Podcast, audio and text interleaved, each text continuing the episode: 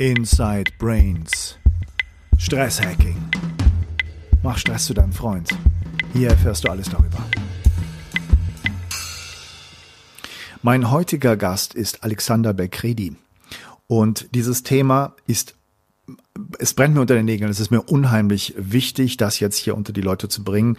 Das Interview und das Thema ist etwas, was mir total am Herzen liegt, weil wir doch alle wissen, Antibiotika wirken nicht mehr so, wie sie einmal gewirkt haben. Bakterien haben aufgerüstet. Viele Infektionen verlaufen heutzutage tödlich. Eine große Katastrophe rollt auf uns zu, sagen viele Leute. Was gibt es für Alternativen? Und Alexander Belkredi hat eine sehr spannende, verrückte Geschichte hinter sich. Er ist Berater gewesen bei Boston Consulting, hat ein eigenes Startup in Wien gegründet, Phagomed, wo er Forschung betreibt und diese spezielle alternative Therapie, um Bakterien bakterielle Infektion zu bekämpfen, etablieren möchte. Bakteriophagen. Schon mal gehört? Ich bis vor kurzem noch nicht. Das sind Viren. Und bei Viren ist die Wissenschaft sich noch nicht ganz einig, sind das Lebewesen oder nicht. Es fehlt etwas dazu. Nichtsdestotrotz sind das die Lebewesen, die am meisten auf unserem Planeten vorkommen. Also sollte man eigentlich kennen. Und diese Bakteriophagen heißen so, weil sie Bakterien fressen. Sie greifen Bakterien an und zerstören sie. Und zwar ganz spezifisch eine äh, bestimmte Bakteriophagenart greift eine bestimmte Bakterienart an. Ähm, sie sind vor den Antibiotika entdeckt worden, haben eine vielversprechende Anwendungs- und Forschungsgeschichte hinter sich mit erstaunlichen Ergebnissen. Und irgendwann, eine verrückte Geschichte, hat sich das alles mehr in den Ostblock verlagert. Westliche Mediziner waren nicht ähm, angewiesen, sage ich mal, das war karriereschädlich, sich mit dieser Forschung zu befassen. Ähm, und dann Antibiotika kamen dann immer mehr auf die Bühne und haben dann sehr erfolgversprechende Resultate gezeigt, sodass man die Phagen einfach nicht mehr brauchte. Das hat sich jetzt vollkommen geändert. Und ähm, es ist mir eine ganz große Ehre, dieses Gespräch mit Alexander Belkredi führen zu können. Ähm, wir reden über viele Dinge, was eigentlich Fragen genau sind, wie die Forschung zustande kam, wann sie entdeckt wurden, welche Erfolge es gab und heutzutage welche Schwierigkeiten es gibt, dies wirklich zur Anwendung zu bringen, obwohl das doch so, ja, so vielversprechend ähm, am Horizont erscheint als alternative Therapie, um bakterielle Infektionen zu bekämpfen. Herr Belkredi, haben Sie vielen, vielen Dank für die Bereitschaft zum Interview. Ich habe Ihren TED-Vortrag äh, mir angeschaut und war sehr begeistert und möchte gerne mit Ihnen über das Thema Bari Bakteriophagen reden. Vielleicht einfach vorab, bevor wir auch ein bisschen Ihre Geschichte ähm, besprechen, wie Sie da hingekommen sind, was, was Sie da für eine Firma gegründet haben und um, um was es da genau geht. Was sind Bakteriophagen eigentlich?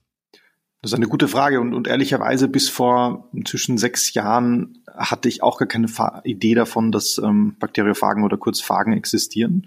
Ähm, Phagen sind aber wahnsinnig faszinierend. Phagen sind ähm, Viren, ähm, sehr, sehr äh, kleine, einfache Viren und viel einfacher als jetzt auch vielleicht im Vergleich zu einem Grippevirus oder Ebola-Virus ähm, die uns als erstes in den Sinn kommen, wenn wir an Viren denken.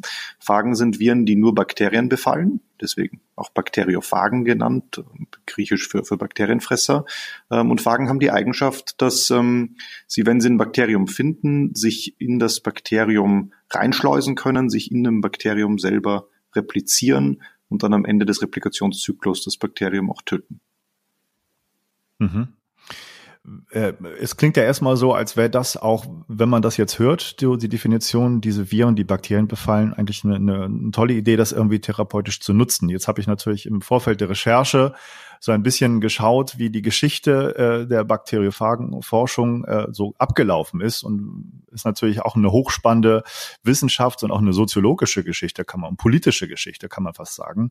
Ähm, können Sie da so ein bisschen die Historie, einen kurzen Abriss machen? Wir werden bestimmt nochmal Punkte haben, wo wir dann in die Tiefe gehen, aber vielleicht nochmal ganz kurz, wer hat die zum ersten Mal entdeckt? Wie ist so der Abriss gewesen der Forschung?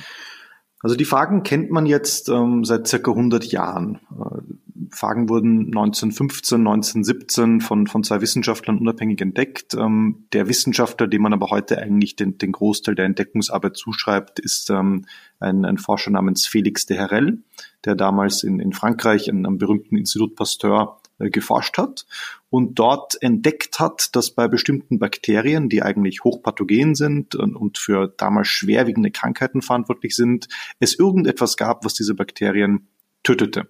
Er hat also wirklich in seiner Petrischale vor sich äh, eigentlich erwartet, diese Bakterien zu sehen und, und musste feststellen, die, die leben nicht mehr.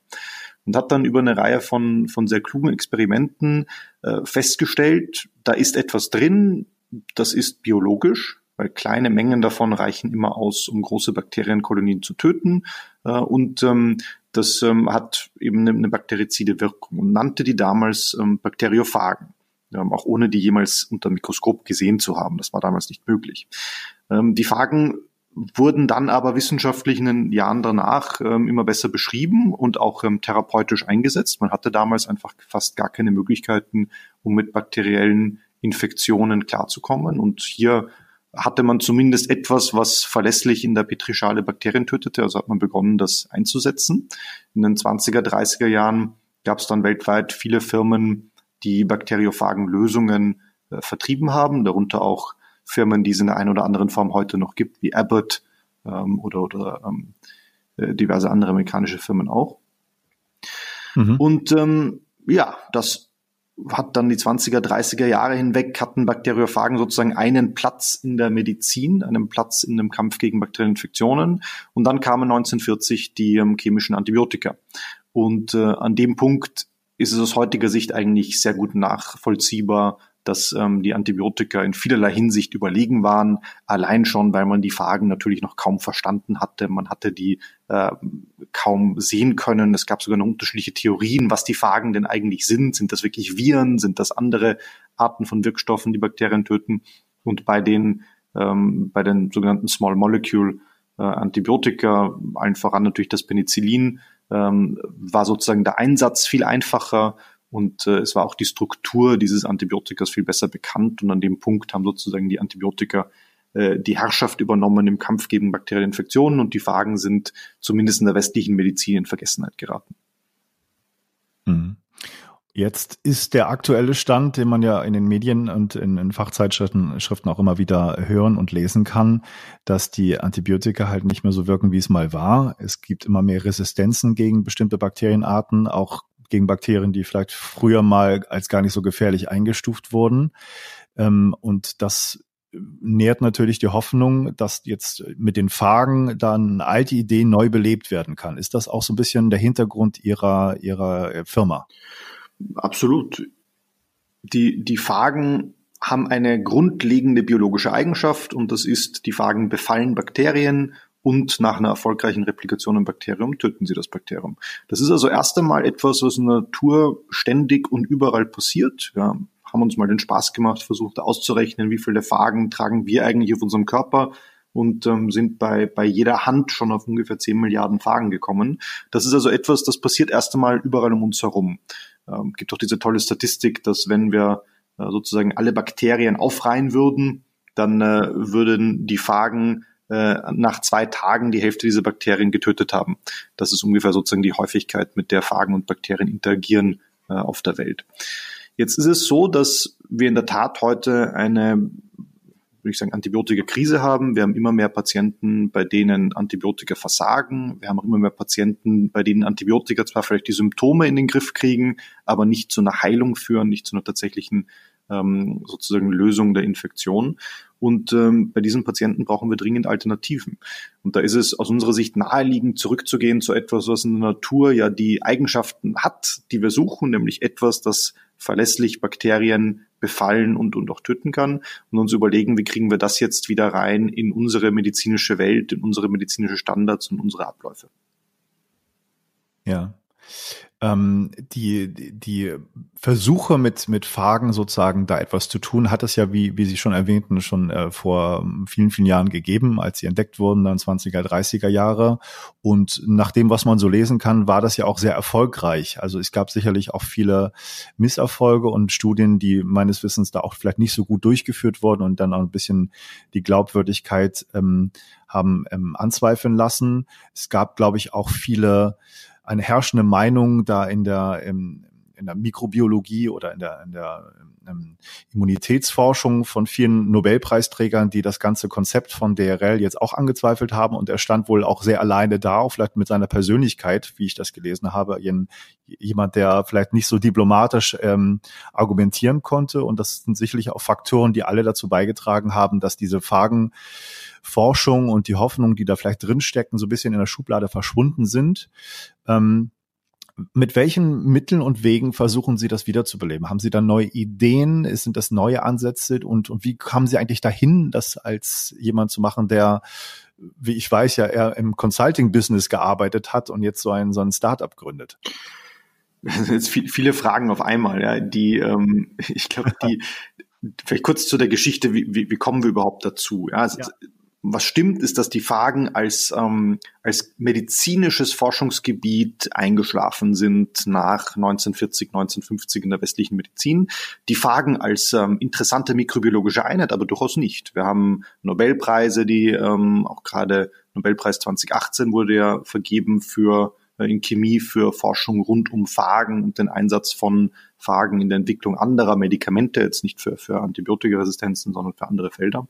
Das heißt, wir haben schon unser Verständnis über die Phagen selber, hat sich die letzten Jahrzehnte immer weiter ähm, verstärkt. Wir haben nur wenig nach medizinischen Einsatzmöglichkeiten gesucht. Es gab aber die ganze Zeit über durchaus Ärzte, die ähm, ratlos waren, weil sie vor Patienten gestanden sind, bei denen einfach keine wirkliche Heilungschancen mit Antibiotikern mehr möglich waren. Und ähm, das ist auch am Ende der, der Connex, wie, wie ich dann am Ende zu den Fragen komme, weil mein Schwiegervater ähm, ist der Professor Wippermann, der in, in Deutschland, in Hildesheim äh, tätig ist und äh, seit dem Ende der 90er Jahren bei ganz ausgewählten Fällen, einzelnen Patienten, bei denen er ratlos war, wie er ihnen noch helfen kann, äh, eine Chance gesehen hat, einen sogenannten äh, letztmaligen Heilversuch ähm, oder experimentellen Heilversuch mit Phagen zu machen. Und das über 10, 15 Jahre ähm, bei einigen Patienten eben dann durchgeführt hat, dort mit aus seiner Sicht zumindest positiven Signalen, dass Phagen eventuell eine, ein Recht haben, in unserer Medizin einen Platz zu finden und einer jetzt würde ich es interpretieren als wachsenden Frustration auf seiner Seite, dass er sieht äh, oder dass er gesehen hat, dass immer mehr Patienten unter Resistenzen leiden, er vielleicht mehr Patienten helfen könnte, es aber heute keine validierten und registrierten Phagenarzneimittel am Markt gibt. Das heißt, als Mediziner ähm, ist einem dann irgendwann sind einem dann auch die Hände gebunden. Man kann zwar vielleicht einzelnen Personen mit so einem mhm. experimentellen Heilversuch helfen, aber in der Breite geht das einfach nicht ohne validierte äh, und sauber definierte Arzneimittel. Und diese Frustration, die fand ich in irgendeiner Form spannend, weil da ein sehr erfahrener Mediziner ist, der sagt, ich würde gerne etwas einsetzen, was es nicht gibt. Ähm, das fand ich komisch. Und dann habe ich mich begonnen, ein bisschen, ein bisschen einzulesen, bin dann sehr schnell an meine eigenen Limitationen gestoßen, weil ich natürlich weder Mediziner noch, noch Wissenschaftler bin und hatte dann aber das Glück, dass ich einen, einen großartigen Kollegen habe, ähm, damals schon in, in meiner Beraterzeit, der Molekularbiologe ist, Strukturbiologe, ähm, Wissenschaftler von Haus aus und äh, der Lust hatte, mit uns eben zusammen, meinem Schwiegervater und mir, ähm, sich die Frage zu stellen, warum haben wir auf der einen Seite einen Mediziner, der Fragen angewandt hat, der der Meinung ist, das könnte mehr Personen helfen und auf der anderen Seite kein einziges Arzneimittel am Markt in Europa oder den USA, das auf Fragen basiert. Mhm. Das ist sehr interessant. Wie, wie ist denn letztendlich die Idee entstanden, mit dem zusammen ein Startup zu gründen? Also gab es da schon, haben Sie das recherchiert und haben Möglichkeiten gesehen, äh, da was zu machen? Gibt es da so Forschungsrichtungen, die Sie haben inspiriert? Es gibt, ja, also ich glaube, die, das ist ein Prozess. Also wir sind auch durch einen Prozess gegangen. Ja, wir waren mhm. sicherlich 2013, 14, dass mich das erste Mal dieses Thema Fragen irgendwie interessiert hat. Ähm, es hat dann gedauert bis ungefähr 2015, dass, dass wir sozusagen ein kleines Team zusammen hatten mit dem Lorenzo Cosini, der heute auch mein, mein Co-Geschäftsführer ist bei der Fagomed, ähm, dass wir mal einen, sozusagen die richtigen äh, Blickwinkel im Team dabei hatten, mit einem medizinischen Blick, einem wissenschaftlichen Blick und dann eher vielleicht einen betriebswirtschaftlichen Blick. Und dann hat es nochmal zwei Jahre gedauert, bis wir uns all die Fragen gestellt hatten rund um, ja gut, aber wenn es es heute nicht gibt, dann gibt es vielleicht Gründe dafür. Ja, was sind die Sachen, die nicht funktionieren? Ja, hat das überhaupt eine, eine Relevanz? Gibt es Indikationen, wo das helfen kann? ähm, dann auch ähm, Ende 2016 einen, ein kleines Symposium durchgeführt und versucht mal ein paar Wissenschaftler zusammenzubringen äh, und, und die mit der Frage zu konfrontieren, könnten Bakteriophagen in, in ihrem Feld, in diesen Indikationen beitragen. Und ähm, Anfang 2017 ja. waren wir dann an dem Punkt, wo wir eigentlich das Gefühl hatten, okay, es gibt eigentlich keine absoluten Hindernisse, es gibt keine Gründe, warum Phagen auf gar keinen Fall funktionieren sollten.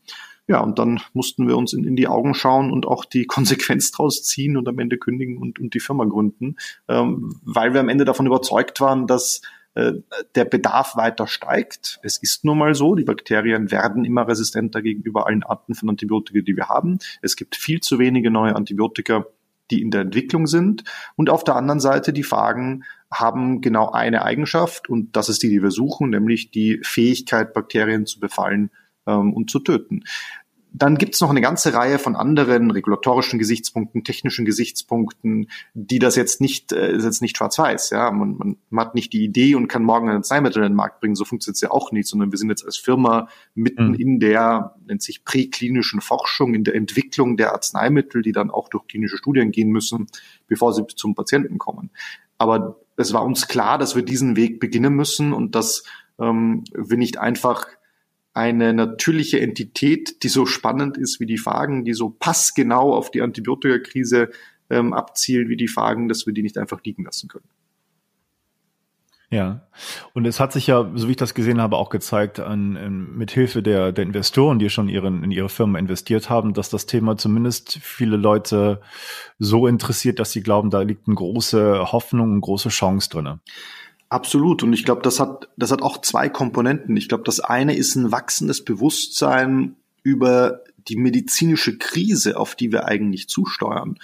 Das ist ja, wenn ich zurückdenke an, an meine Jugend, an meine Kindheit, ich hatte nie wirklich Angst von, vor Bakterien, vor einer bakteriellen Infektion. Man hatte immer das Gefühl, ja gut, ja, dann muss ich halt vielleicht mal eine, eine Woche Antibiotika nehmen.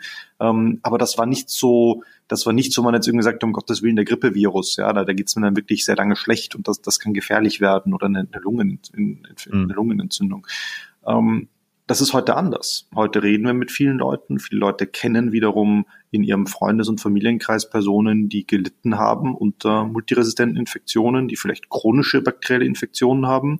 Das heißt, ich glaube, dass unser allgemeines Bewusstsein über den medizinischen Bedarf, der steigt ganz stark.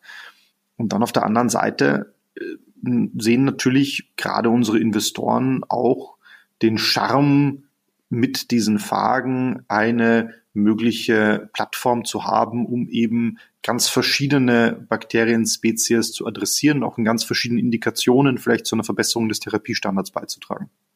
Ja, ich glaube, da muss man auch noch mal äh, ganz deutlich drüber reden, dass ja eine, ein großer Vorteil der Phagen ist, dass sie wirklich spezifisch auf einzelne Bakterienarten abzielen können und nicht wie Antibiotika eher breitbandig äh, viele Bakterien zerstören, auch die man vielleicht nicht zerstören möchte. Ich glaube, das, das muss man sowohl als Vorteil als auch als Nachteil sehen. Und ich glaube, das, das bedeutet, wir müssen sehr klug drauf schauen, wo macht es Sinn, Bakteriophagen einzusetzen und wo nicht? Ich, ich mache zuerst das Negativbeispiel, bevor ich zum Positivbeispiel komme. Wenn wir einen Patienten haben, der ja. hat eine Blutvergiftung, dann hat der tatsächlich eine lebensbedrohliche Situation, wo ich keinen großen Zeitraum habe, um aufwendige Diagnostik zu machen, jetzt zu bestimmen, ist der Grund für die Blutvergiftung ein Staphylococcus aureus oder ein Pseudomonas aeruginosa oder ein weiterer Keim da brauche ich etwas, was schnell und sofort wirkt. Da bin ich mit etwas hochpräzisem wie die Fage ähm, immer auf, auf einem schlechten Stand. Phagen sind, wie Sie es gesagt haben, hochspezifisch. Die haben in der Regel nur die Fähigkeit, eine Bakterienspezies zu befallen. Also beispielsweise, äh, ich nehme jetzt mal Staph aureus als Keim, den kennen wir alle als, als MRSA mhm. in, in einer seiner resistenten Formen. Das heißt, eine, eine Phage, die aktiv ist gegen MRSA, wird auch immer nur MRSA befallen und im, im Zweifelsfall sogar nur einen Teil der MRSA-Keime, die wir haben. Das heißt, bei Fragen muss ich immer ähm, Indikationen finden, wo ich A, eine gute Diagnostik habe. Das heißt, ich habe heute vielleicht schon die Möglichkeiten zu sagen, okay, welcher Keim ist es genau ähm, und, und, und was verursacht die Infektion. Und dann muss ich Fragen haben, die eben gut auf, auf diesen Keim wirken. Da gibt's aber viele Indikationen, wo genau das der, der Fall ist, wo genau solche Arten von Infektionen sind, die sehr gut behandelbar sind. Also wir haben uns als eine der ersten Indikationen das Feld der, der implantatassoziierten Infektionen ausgesucht. Also wir kennen alle ähm, mhm. künstliche Hüfte, ein künstliches Knie. Äh, wenn sich die infizieren, dann ist das für den Patienten sehr schwerwiegend. Der hat dann meistens äh, eben so eine sehr langwierige Infektion, die sich auf diesem Fremdkörper bildet. Da bilden die Bakterien gerne einen sogenannten Biofilm. Äh, das ist so eine Art äh, gemeinsame Struktur, wo die Bakterien zusammenleben und so eine Art Schutzschicht außenrum bauen, einen Schleim. Da wirken Antibiotika ganz, ganz schlecht drauf. Und ähm, diese Infektionen, die sind meistens über Wochen und Monate wachsen die langsam heran, bis der Patient also Schmerzen bekommt, sich die, die künstliche Hüfte lockert äh, und, und man zum Arzt geht. Und an dem Punkt sind diese implantatassoziierten Infektionen mit Antibiotika ganz schwer zu behandeln, weil Antibiotika Schwierigkeiten haben, durch diesen Biofilm zu dringen, ist aber meistens eine, eine Monoinfektion, also eine Infektion, wo ein prädominanter Keim ist. Ja, was ist passiert? Während der OP ist vielleicht genau ein Keim, der auf unserer Haut saß, in die Wunde rein, hat sich auf die Prothese gelegt und hat dort halt über die nächsten Monate ganz langsam seinen Biofilm gebildet. Bei so einer Indikation sind die Phagen sehr spannend, weil die Phagen eben die Fähigkeit haben, diesen Biofilm zu knacken. Die können das in der Natur auch, sonst wären sie längst ausgestorben, weil die Bakterien eben sehr gerne in diesen Biofilmen leben. Und sie haben die Fähigkeit, auch gegen die Keime zu wirken, die resistent gegen Antibiotika sind. Ja. Ähm, ich, ich, muss ein bisschen gucken, wie ich äh, die Fragen weiterstelle, weil es so ein spannendes, komplexes Thema ist und dass ich da nicht immer hin und her springe. Aber lassen Sie uns noch mal ganz kurz die Frage klären, die vielleicht viele Hörer jetzt auch bewegt, wenn man so ein Thema hört. Denn es ist ja immer häufiger, dass äh, Patienten betroffen sind von multiresistenten Keimen. Und vielleicht auch gleich an Sie direkt die, die Frage, wenn jemand da betroffener ist oder jemanden kennt, ähm, gibt es jetzt schon die Möglichkeit bei Ihnen oder woanders, äh, wirklich Phagentherapien zu bekommen? Oder sagen Sie, da sind wir noch lange nicht an dem Punkt und äh, ich kann die Leute nur vertrösten, das geht noch nicht? Ich glaube, da muss man jetzt wieder unterscheiden, was für eine Situation ist, ist der Patient. Wenn es jetzt wirklich ein Patient ist, bei dem es ähm, sich um eine sehr, sehr schwerwiegende Infektion handelt, wo man vielleicht wirklich am Ende ist mit den Antibiotika, die man einsetzen kann, dann gibt es ein paar Möglichkeiten weltweit, um auf experimentellem Wege eine Phagentherapie zu machen. Es gibt seit kurzem in den USA in San Diego das, das IPAF-Zentrum, das eben Experimente, experimentelle Phagentherapie macht. Es gibt in, in Georgien das berühmte Eljava-Institut, wo auch schon seit vielen Jahrzehnten die Phagentherapie eben gefördert und, und gemacht wird. Äh, man muss sich halt immer im Klaren sein, es handelt sich dann immer, wenn man sich so einer Behandlung unterzieht, um eine nach unseren Gesichtspunkten experimentelle Therapie, weil wir heute eben keine in klinischen Studien validierten Arzneimitteln ähm, in, im Westen, ich sag mal im Westen, ja, in Europa, USA haben. Wenn man also eine Infektion hat, die nicht lebensbedrohlich ist, die im Wesentlichen mit Antibiotika gut in den Griff zu bekommen ist, dann äh, ist aus meiner Sicht noch keine, äh, muss man sich schon die Frage stellen, ob man jetzt eine experimentelle Therapie dafür in Betracht ziehen würde. Und die meisten Zentren würden das dann auch am Ende nicht durchführen, weil sie halt eben äh, am Ende die Patienten nochmal eine Heilungschance bieten können, bei denen sonst kaum mehr Heilungschancen gibt. Für die Massenanwendung, glaube ich, müssen wir schon darauf warten, dass wir sauber validierte klinische Studien haben und am Ende auch Arzneimittel, die eben verlässlich nach unseren Standards einsetzbar sind. Okay. Ähm, so ein Beispiel von einer ähm, letzte Hoffnung Therapie ist ja das Buch, was wir auch kurz vorher mal ähm, äh, im Vorgespräch ähm, besprochen hatten von der Stephanie Strathdy und ich glaube Tom Patterson, ähm, die dann eine furchtbare ja, Krankengeschichte, Leidensgeschichte berichten. Ihr, ihr Mann, also der Tom, ist dann erkrankt an einem multiresistenten Keim. Und das Buch ist, glaube ich, vor nicht allzu langer Zeit, vielleicht vor ein paar Monaten, höchstens ein paar Wochen, irgendwie in den USA erschienen. Hm, genau, die Perfect Predator heißt das Buch. Ich habe es fast durchgelesen. Ich habe auch ein bisschen in, in, in einen kleinen Dokumentarfilm, den es auf Netflix gibt, den ich gerne verlinke, da auch ein bisschen weiter drüber gehört und dann die Bilder gesehen. Also es war eine sehr erschütternde Geschichte, die auch im Detail erzählt wird, wie eigentlich das immer schlimmer und schlimmer und schlimmer wird und man glaubt nicht, dass es dann irgendwie nicht nochmal ein bisschen Hoffnung gibt. Und dann letztendlich die Fagen dann ähm, mit viel Aufsehens und mit viel Mühen dann den Durchbruch gebracht haben. Und ähm, haben Sie das selber das Buch gelesen? Kennen Sie ich kenne die Geschichte, Geschichte weil wir natürlich auch in der Fragenwelt jetzt, wie gesagt, gibt es nicht so viele Firmen, nicht so viele Akteure, da, da, da kennen wir uns sozusagen gegenseitig. Ähm, das Buch selber jetzt noch nicht ja. durchgelesen. Ähm, aber wie gesagt, ja, ich meine, das ist eine sehr beeindruckende Geschichte, wie am Ende auch, auch Stephanie sich dafür eingesetzt hat, dass ihr Mann äh, das möglich war, sich einer Phagentherapie zu unterziehen. Äh, und wie Sie es gesagt haben, ja, das, das war jetzt durchaus nicht, ähm, wir haben sozusagen äh, heute auf den Knopf gedrückt und morgen Fragen angewandt und äh, am Tag danach äh, liefer wieder, sondern das war ein sehr langwieriger Prozess, lag auch daran, dass eben einen Keim hatte mit Acidonobacter baumannii, der ähm, sehr schwer in Griff zu bekommen ist und wo auch die Phagen, ähm, die Verfügbarkeit von Phagen einfach nicht so hoch ist. Äh, aber es ist eine sehr schöne Geschichte und ich glaube, das sind sehr positive Beispiele, die wir in sozusagen unserer Industrie auch brauchen, um ein bisschen Visibilität zu schaffen für das Potenzial der Phagentherapie. Ja, es ist ja auch da angeklungen in dem Buch und in der Geschichte, dass äh, letztendlich die Hilfe auch von der US Navy kam, dass da sozusagen schon beim Militär auch Forschung ähm, betrieben wurden, die noch nicht veröffentlicht wurden und so ein bisschen um den Hintergrund vielleicht, so habe ich es verstanden, auch ähm, biologischen Attacken äh, besser gewappnet sein zu können. Ist das so ein bisschen was in der in der Szene auch äh, bekannt ist und rumgeht? Ist, wird da mehr auch wirklich mit denen äh, Kooperation betrieben oder sind die wieder außen vor und machen ihr eigenes Ding? Wie ist das? Hm, ich glaube, die sind sehr integriert in die Szene. Die die US Navy hat ihr Portfolio an, an Fragen und an IP ja auslizenziert an amerikanische Firma, die eben jetzt sich zum Ziel gesetzt hat, das, was bei Tom Patterson gut funktioniert hat, diesen patientenspezifische Phagenbehandlung auch eben breiter zugänglich zu machen. Okay.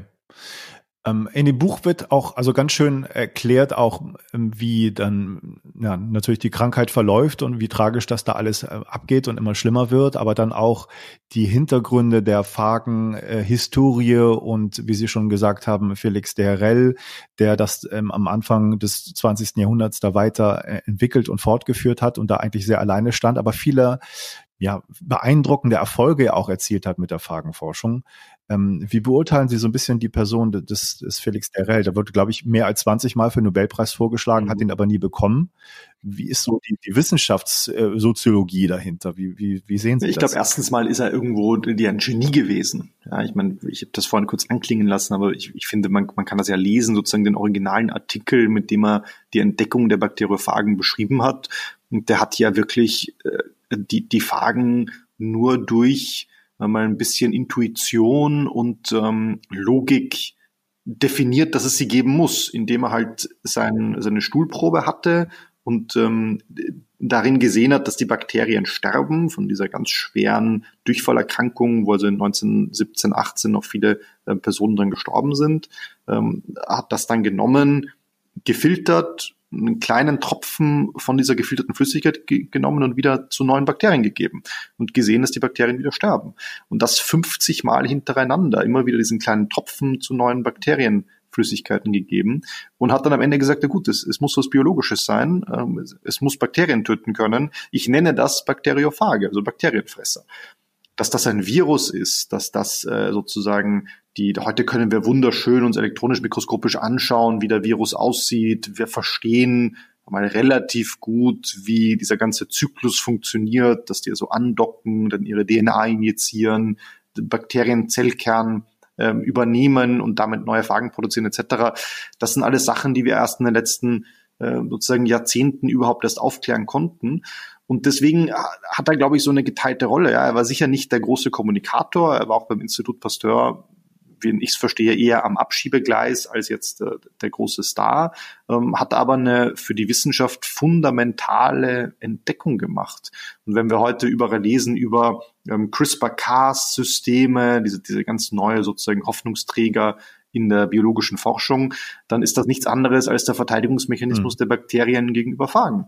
Und ähm, das heißt, ich glaube, das ist in der Tat, der Felix Derell ist ein Forscher, der zu seinen Lebzeiten nicht die Würdigung erfahren hat, die er eigentlich hätte erfahren sollen für eine wahnsinnig fundamentale Entdeckung. Auf der anderen Seite ist es halt in gewisser Form einfach Pech. Ja. Er war halt zu einer Zeit aktiv, wo wir kein Mikroskop hatten, das eine Frage identifizieren konnte. Er war zu einer Zeit aktiv, wo man ganz grundlegende Elemente, ähm, die man eigentlich braucht, um zu verstehen, was eine Frage überhaupt ist, noch nicht kannte. Ähm, ja, manchmal das Pech der Geschichte. Mhm. Was ich ja auch total spannend finde, ist, dass diese Phagen, Therapien und Entwicklungen dann eher so im Ostblock stattgefunden haben. Es gibt, wie Sie schon erwähnt hatten, ein großes Institut in Tiflis in Georgien, was da auch wahrscheinlich mit der Freundschaft eines Kollegen in Paris irgendwie zusammenhing. Können Sie das bisschen erleuchten, wie, wie das da weiter fortgeschritten ist? Also das ist diese, diese Freundschaft ist ja in der Tat gewesen zwischen Felix de Herrell und ähm, diesem Herrn El Java, der, die dann zusammen beschlossen haben, da ein Institut zu gründen in Georgien. Äh, Glaube ich auch eher eine Laune der Geschichte, dass das am Ende halt genau diese Freundschaft war, die dann genau zu dem Institut in Georgien geführt hat, das dann nach dem Tod vom, vom Eliava eben als Eliava-Institut benannt wurde. Ähm, die Fagen haben in der Tat eine lange Tradition im, im, im ehemaligen Osten. Ähm, und das hat vielfach, zumindest wird das so gesagt, damit zu tun, dass eben die Antibiotika im Westen entwickelt wurden und viele von denen nicht exportiert werden durften äh, in die, die Sowjetunion, die damalige und, und auch in den Osten. Und auf der anderen Seite aber eben auch damit, dass eben mit dem Miljava-Institut ein gewisser Forschungsschwerpunkt da war. Und daraus hat sich dann eine Art rege Industrie entwickelt und ähm, man kann heute noch nach Polen gehen, nach Russland gehen, nach Georgien gehen und findet dort noch ähm, sowohl Phagenanwendungen, also in Russland, Georgien auch tatsächlich in der Apotheke Phagenprodukte, ähm, aber auch in Polen gibt es äh, ein berühmtes Institut, das eben weiter experimentelle Phagentherapie macht.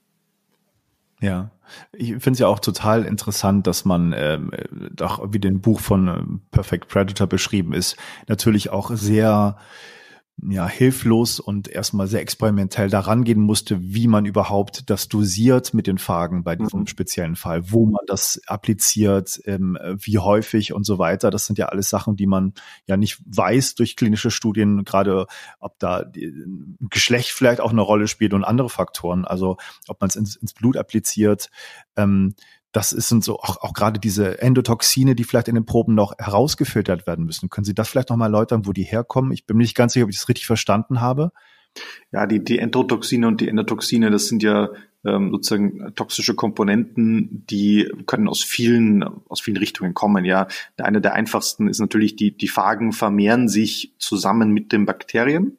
Das heißt, wenn ich eine, eine, eine große Lösung mit einer hohen Phagenkonzentration herstellen möchte, dann muss ich sozusagen Bakterienphagen animpfen und das lasse ich dann wachsen und dann ähm, lysieren. Das ist sozusagen der Ausdruck, also töten die Bakterien nach und nach äh, die Phagen nach und nach die Bakterien. Und ähm, jedes Mal, wenn so eine Bakterienzelle platzt, werden ja irgendwo zwischen 50 und 400 Phagen freigesetzt.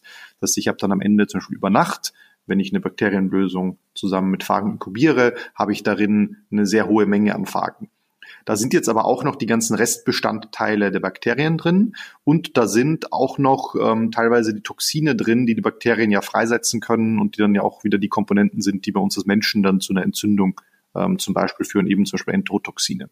Das heißt, ich muss am Ende, wenn ich meine Phagenlösung habe, einen Aufreinigungsprozess machen und diese Enterotoxine und, und Endotoxine wieder rausfiltern. Okay, ja. Das hat ja in ich dem Speziellen von dem, ja. ja. Gerne. Also ich, ich, ich meine, Sie haben ja von den Punkt gebracht, mit, mit man so elementare Fragen wie Dosierung stellen sich. Ja, und ich glaube, das ist genau das, was auch bei uns der, der, der Professor Wippermann immer mhm. sagt. Ja, er sagt, ich habe die Fragen hier angewandt. Und das waren kommerziell verfügbare Präparate, die die Patienten sich aus Georgien besorgt haben. Die habe ich dann hier getestet äh, in unseren eigenen mikrobiologischen Laboren, um sicherzugehen, dass die eben äh, rein sind, äh, dass die Phagen auch wirken gegen die isolierten Patientenkeime. Aber ich habe ganz grundlegende Fragen wie eben Dosierung, die konnte mir im ersten Schritt keiner beantworten. Und ich glaube, das ist einer der ganz großen Hürden für die Überführung der Phagen, die, sozusagen die Rücküberführung der Phagentherapie ähm, aus den Ländern, in denen das heute noch eine hohe Tradition hat, in unsere westliche Medizin. Es reicht halt nicht, die Phage zu haben, die in der Petrischale das Bakterium lysiert, sondern ich muss ja in der Lage sein, das verlässlich herzustellen, das aufzureinigen, da dann Anwendungsformen zu finden, die sich klinisch in klinischen Stunden validieren lassen und wo ich dann am Ende ja zu einem Arzt gehen kann und sagen kann, hier ist das, das Medikament und hier ist aber auch all die Informationen, die man wissen muss, bevor ich es anwende. Und, und kennen alle diese Beipackzettel, die ja bei jedem Medikament dabei sind. Das gibt es in der Klinik natürlich genauso, da hat auch jedes Medikament seinen Beipackzettel und ganze Informationen da draufstehen, die sind ja alle recherchiert, validiert, in klinischen Studien sich angeschaut worden.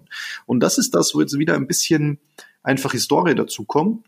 Wenn wir zurückgehen nach Georgien, dann haben die natürlich auch in einem gewissen Umfang ähm, ihre Phagenpräparate entwickelt, die haben einen Herstellungsprozess, die haben das validiert, die haben das aber in ihren eigenen Standards gemacht. Und diese Standards decken sich nicht immer mit den Standards, die wir in Europa und den USA haben.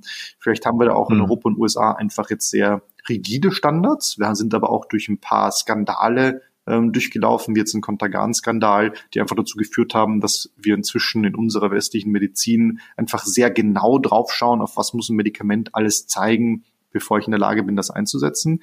Und das ist die, die harte wissenschaftliche Überführungsarbeit, die einfach noch keiner gemacht hat. Mhm.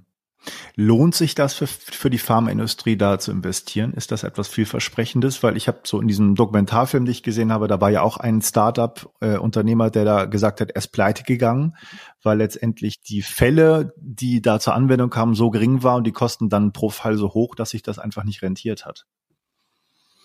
Ich glaube, es ist wiederum eine Frage, wo möchte man sie anwenden? Und es ist auch eine Frage, wie sehr verschärft sich die Krise, vor der wir stehen. Wir haben, glaube ich, mhm. heute viele Anwendungsfelder, in denen Antibiotika einfach, sagen wir mal, schlecht wirken. Ja, ich nehme mal jetzt als Beispiel äh, eben diese implantatosierten Infektionen. Da habe ich diesen Biofilm, der sich bildet.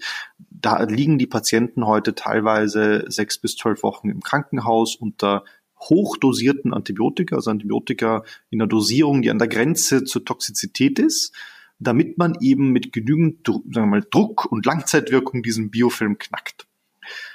Wenn die Phagen uns eine Chance geben, die Behandlungsdauer hier zu reduzieren, die Antibiotikadose zu reduzieren, den Patienten vielleicht nicht nach zwölf Wochen wieder zu operieren, eine Revisionsprothese einzusetzen, schon nach zwei Wochen, dann können wir damit sehr stark helfen und damit auch Patienten Leiden ersparen und auch Antibiotika-Einsatz ersparen. Und da haben wir jetzt noch gar nicht drüber geredet, dass natürlich das Antibiotika diese ganze Zeit, diese ganzen Wochen über alle anderen Mikrobiome, die ich im Körper habe, natürlich auch mit destabilisiert. Das ist ein Beispiel für ein Anwendungsfeld, wo es schon einige Patienten gibt. Wir können aber auch sozusagen viel mehr in, in, die Breitenmedizin gehen, wenn wir uns überlegen, dass viele Frauen unter immer wiederkehrenden Blasenentzündungen leiden und immer wieder Antibiotika nehmen. Wenn wir hier eine Chance haben, mit Phagen wieder den Einsatz von Antibiotika zu reduzieren, können wir dann vielleicht die ein oder andere Pilzinfektion äh, vermeiden, die halt oft kommt, wenn ich ein Antibiotika genommen habe und das vaginale Mikrobiom danach ähm, schwer lediert ist. Kann ich damit vielleicht auch äh, mal eine Heilung bieten an einem oder anderen Punkt, wo die Antibiotika immer nur das System, äh, dass die Symptome halt so lange bekämpfen, bis die Antibiotikadosis aufgebraucht ist und danach die nächste Blasenentzündung sich wieder aus, sozusagen ausbreiten kann. Also ich glaube, wir finden heute schon viele wir nennen das so chronische bakterielle Infektionen, wo ich also nicht einmal kurz einen Infektionshoch habe, dann gebe ich Antibiotika und ist vorbei, sondern wo ich immer wiederkehrende Infektionen habe, wo ich eben diese langwierigen Biofilmerkrankungen habe. Dort sehen wir schon einen sehr hohen ähm, Bedarf an Alternativen, glauben, dass da die Phagen gut geeignet sind und glauben auch, dass die Pharmaindustrie wenn es eben gute wissenschaftliche Daten gibt, gute klinische Studien, am Ende auch Interesse haben wird. Ja. Ähm, wie sieht's denn aus mit Antibiotika-Zugabe äh, in, der, in der Tierhaltung? Ich meine, das ist ja auch ein großes Thema, dass wir letztendlich immer Dosen von Antibiotika die ganze Zeit bekommen durch unsere Ernährung, durch Fleischkonsum. Ist das auch ein Feld, an das Sie denken könnten? Prinzipiell überall, wo ich Bakterien habe, sollte es auch eine Möglichkeit geben, mit Phagen zu einer Wirkung beizutragen. Ob jetzt alleine oder in Kombination mit beispielsweise Antibiotika, das, das sind ja alles ähm, Varianten, die man sich anschauen kann. In der Tierhaltung kommt es, glaube ich, immer halt sehr drauf an. In der Tierhaltung wird Antibiotika oft prophylaktisch eingesetzt. Hat auch noch andere Effekte, wie zum Beispiel eine Wachstumsförderung. Ja, das ist jetzt ein bisschen außerhalb sozusagen des, des Krankheitsfokuses. Bei einer Prophylaxe muss ich mich halt immer fragen, welche Keime spielen dann eine Rolle? Wenn ich eine sehr große Heterogenität an Keimen habe, wenn das also immer mal der eine ist und dann der andere, dann ist es halt mit den Phagen nicht so einfach, weil die Phagen halt hochpräzise sind. Das heißt, ich kann damit vielleicht eine Spezies recht gut unter in den Griff bekommen, aber nicht alle gleichzeitig. Dann müsste ich sozusagen gleichzeitig 27 verschiedene Präparate geben. Das heißt, hier stellt sich halt wieder die Frage, wo werden die Antibiotika heute eingesetzt und dann wie einfach ist es, einen ähnlichen Effekt ähm, mit Phagen zu erzielen. Ja. Jetzt hört sich das natürlich super an, wenn man sich das Thema einliest, auch wie, so, wie Sie das erzählen und welche Hoffnungen da auch dahinter stehen und äh, mit den äh, Forschungspionierarbeiten äh, von äh, DHRL.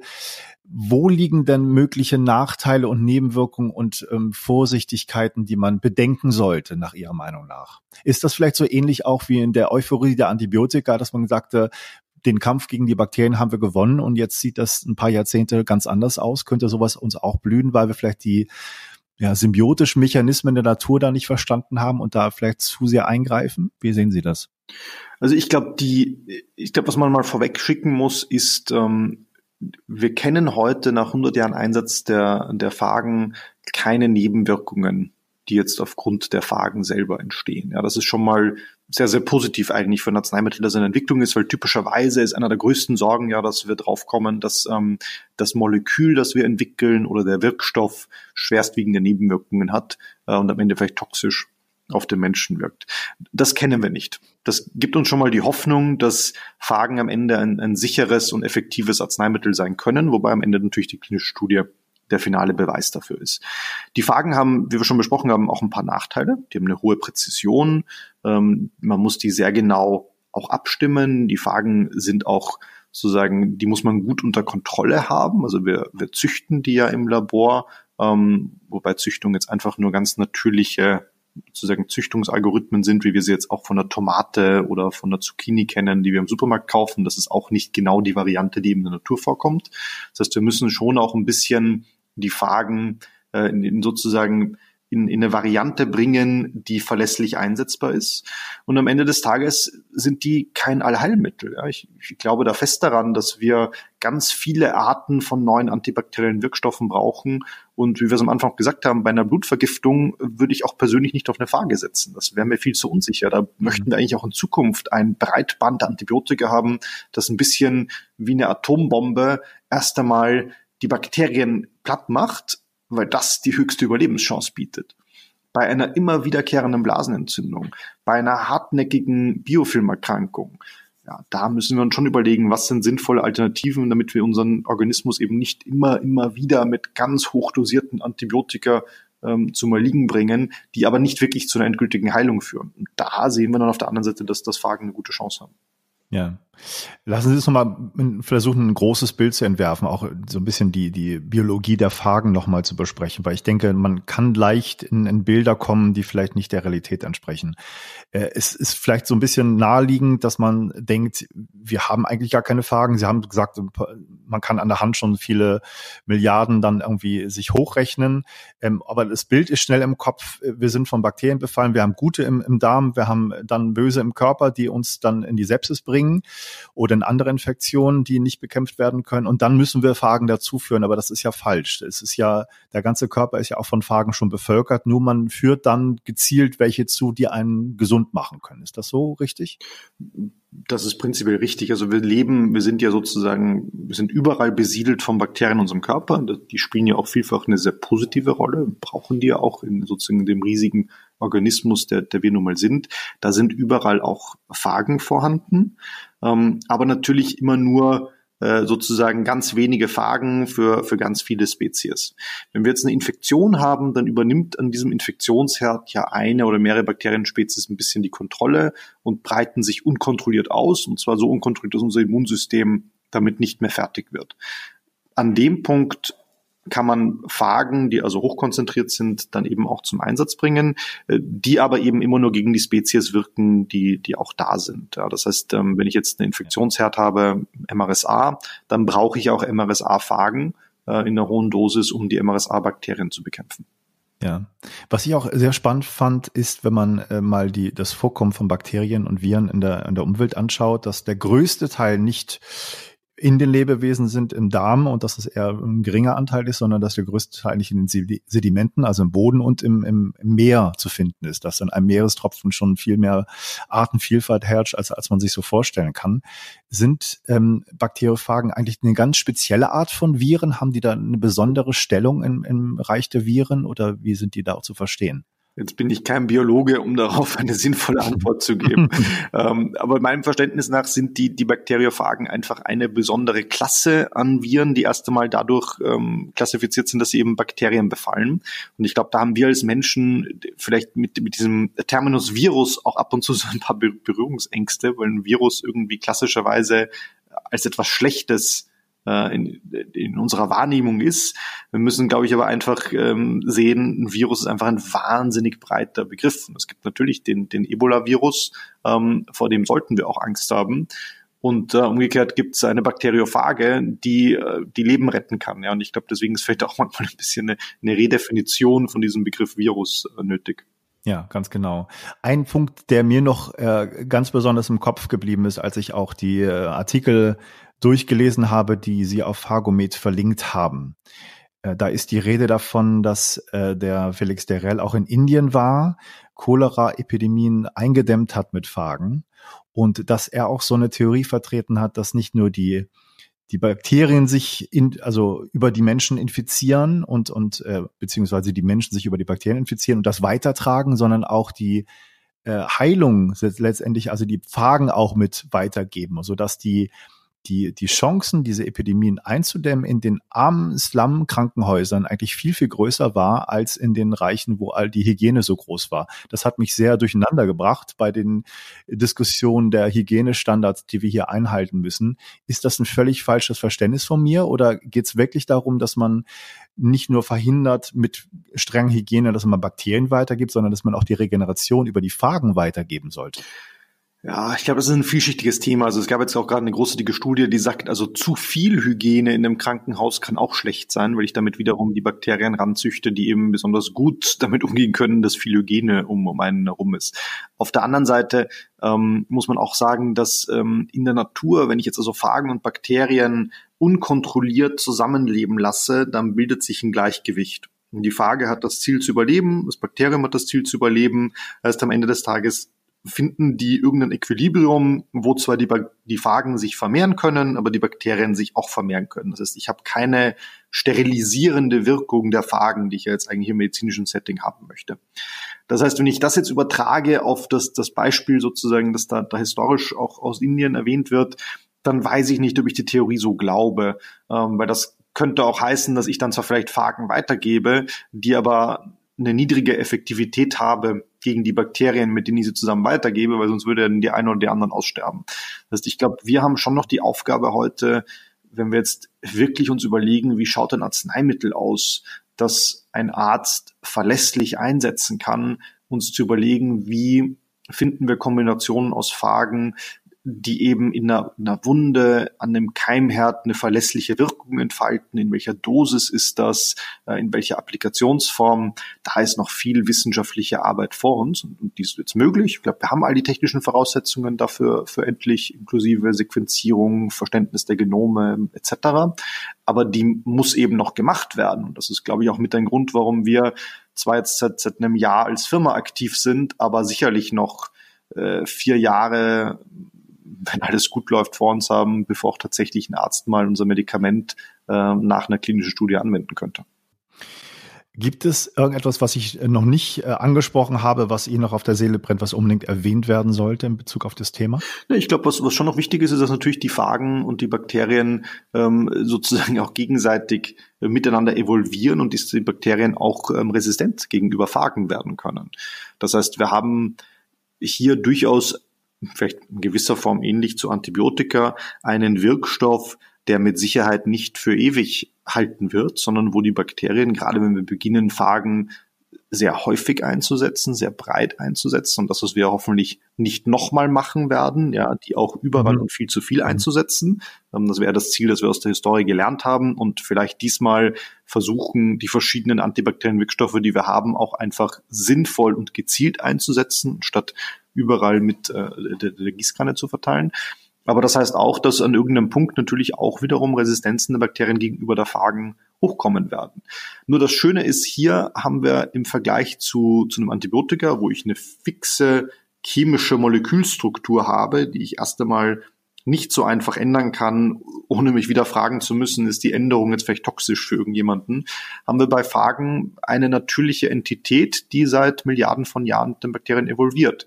Und es hat sich eben bisher immer gezeigt, dass wenn ein Bakterium resistent wird gegenüber einer Phage, die Phage auch wieder evolvieren kann und diese Resistenz wieder umgehen kann. Mhm. Und das ist, glaube ich, das, was, was am Ende ja uns eine große Hoffnung machen sollte. Ja, das heißt, es kann natürlich passieren, dass wir jetzt Arzneimittel entwickeln und die sind dann fünf, sechs Jahre am Markt und dann kommen wir drauf, dass vielleicht eine Phage, die in einem Arzneimittel ist, nicht mehr so gut funktioniert. Dann sollten wir aber die Möglichkeit haben, wieder relativ schnell eine weiterentwickelte Phage zu finden, die eben doch wieder die Möglichkeit hat, diese Resistenz zu umgehen. Das, das klingt sehr gut. Das wäre natürlich auch sehr zu wünschen übrig, dass man aus den Fehlern lernt, die man vielleicht jetzt äh, gemacht hat und zu sorglos mit den Antibiotika umgegangen ist und das nicht genug reglementiert hat. Ich frage mich gerade letztendlich, so wie ich es verstanden habe, basieren die Antibiotika ja auf, auf Pilzen. Das heißt, es ist ja auch eigentlich ein evolutionär gewachsenes, natürliches Verhältnis von diesen Pilzen zu den Bakterien. Und trotzdem äh, scheint es da mit einer neuen Entwicklung von Antibiotikern ja nicht zu klappen. Wie, wie erklären Sie sich das? Ich hoffe, das ist jetzt nicht zu kompliziert, die Frage, aber. Jetzt, jetzt, jetzt bringen Sie mich wieder in die Tiefen der Biologie, wo, wo mhm. ich nicht so gut schwimmen kann. aber am Ende des Tages, die, mein Verständnis ist, die, die Wirkstoffe, die aus den Pilzen isoliert worden sind, aber ja am Ende des Tages einzelne Molekülstrukturen. Und ähm, gegen die werden die Bakterien werden nicht gegen die Pilze als solche resistent, sondern die werden gegen diese Molekülstruktur ähm, resistent. Ist, ich glaube, ein Grund, warum wir einfach auch heute diese Problematik haben, ist, weil viel zu wenig geforscht wurde in den letzten 30, 40 Jahren an neuen Antibiotikaklassen. Und es gibt inzwischen schon, wenn man sich anschaut, ähm, es gibt diesen großen Zusammenschluss aus, aus Ländern, ähm, nennt sich CARB-X, die versuchen, Antibiotikaforschung wieder zu befeuern. Es gibt noch ein, zwei andere ähm, solche ähnliche Fonds wie den Repair Fund aus, aus Dänemark, ähm, wo man jetzt schon versucht, ein Portfolio zusammenzubringen aus verschiedenen Technologien, aus verschiedenen Ansätzen. Und da gibt es schon erstaunlich viel gute Wissenschaft ähm, da draußen. Und ich sage erstaunlich, weil wir immer sagen, wir haben ja so wenig und, und es wird so wenig entwickelt. Ich glaube, es, mhm. es gibt schon. Nur, die sind großteils heute alle an, an dem Punkt, wo man erst mit klinischen Studien beginnen muss. Und wir haben es, glaube ich, die letzten 30, 40, 50 Jahre verabsäumt, genügend Wirkstoffe auf den Weg zu bringen, die klinisch validiert werden können und wo man dann am Ende auch ähm, einfach das Arsenal kontinuierlich erweitert. Und mit ein Grund dafür ist, dass wiederum wir eigentlich gut darin waren, auf dem Feld der Antibiotika die Preise zu senken und das jedem zugänglich zu machen.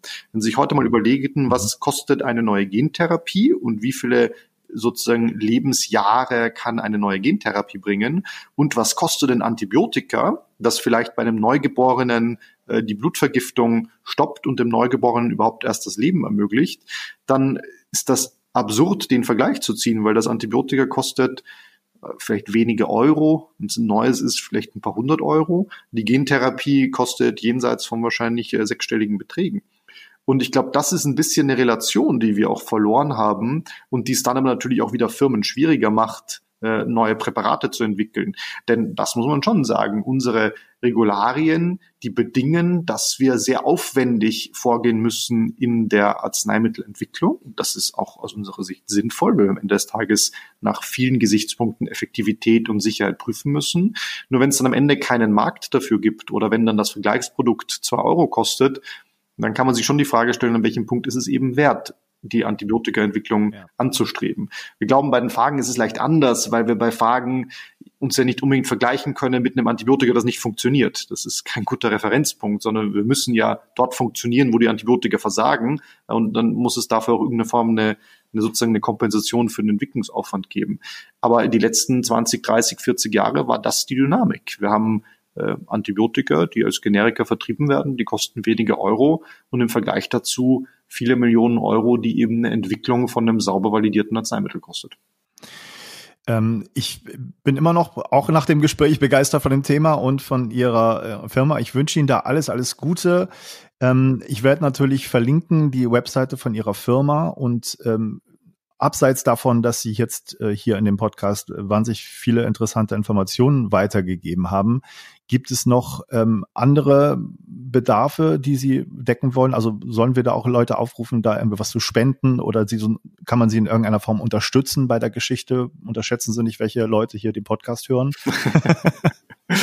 ich glaube, die bei den Fragen ist, glaube ich, das erste, was was wir einfach in den Raum stellen müssen, ist die einfach die Verbreiterung des Wissens um die Fragen. Wir haben es hier mit einer biologischen Entität mhm. zu tun, die zehnmal häufiger ist als Bakterien.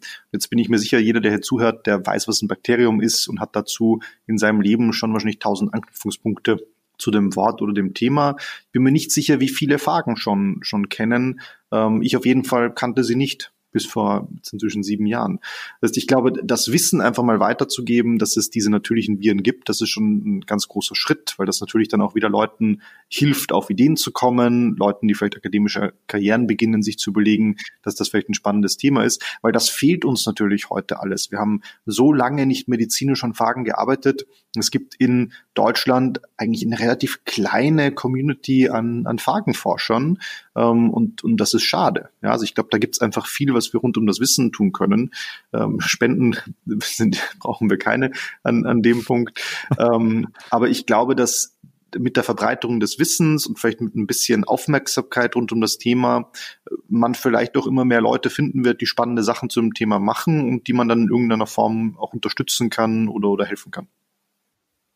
Ja, gibt es in Deutschland in, in zentrale Institute, die sagen, da sich schon Namen gemacht haben oder ist das völlig verteilt? Das, das beginnt jetzt langsam. Ähm, es gibt ein nationales Zentrum Fagen, ähm, nationales Forum Fagen, so rum richtig, ähm, das sich gegründet hat mhm. vor, vor zwei Jahren. Da gab es auch die ersten deutschen ähm, Fagen-Kongress. Das ist jetzt so ein bisschen eine Netzwerkplattform für alle, die in Deutschland rund um das Thema mit, mit Fagen arbeiten. Ähm, also wer es ein bisschen googelt, der, der wird schnell sehen, dass es in, in Braunschweig ein Leibniz-Institut gibt, das eben seit vielen Jahren äh, auch Fagen sucht und, und klassifiziert, äh, mit denen wir auch eng zusammenarbeiten. Und dann gibt es diverse andere Orte, an denen auch schon ähm, an Fragen geforscht wird, sei es jetzt Einsatz Tiermedizin, Einsatz Humanmedizin. Also es tut sich schon was auf dem Feld. Auf der anderen Seite, wenn wir jetzt anschauen, wie viele Firmen gibt es, die das äh, sozusagen ernsthaft in der Humanmedizin verfolgen, dann haben wir vielleicht weltweit 10, 15 Firmen auf dem Gebiet.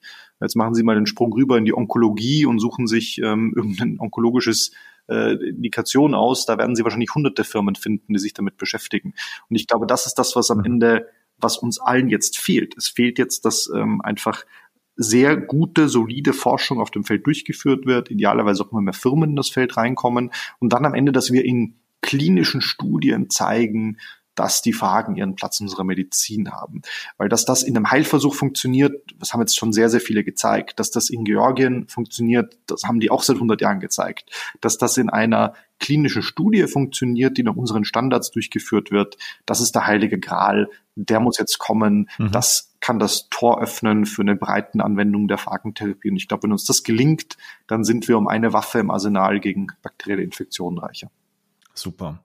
Haben Sie ganz, ganz herzlichen Dank für das Gespräch, Herr Bekredi. Ähm, hat mich sehr, sehr gefreut und ich hoffe sehr, das Thema wird weiter Verbreitung finden und äh, ist dann mehr in den Köpfen der Leute drin. Das kann nur nützen. Das hoffe ich auch. Dankeschön.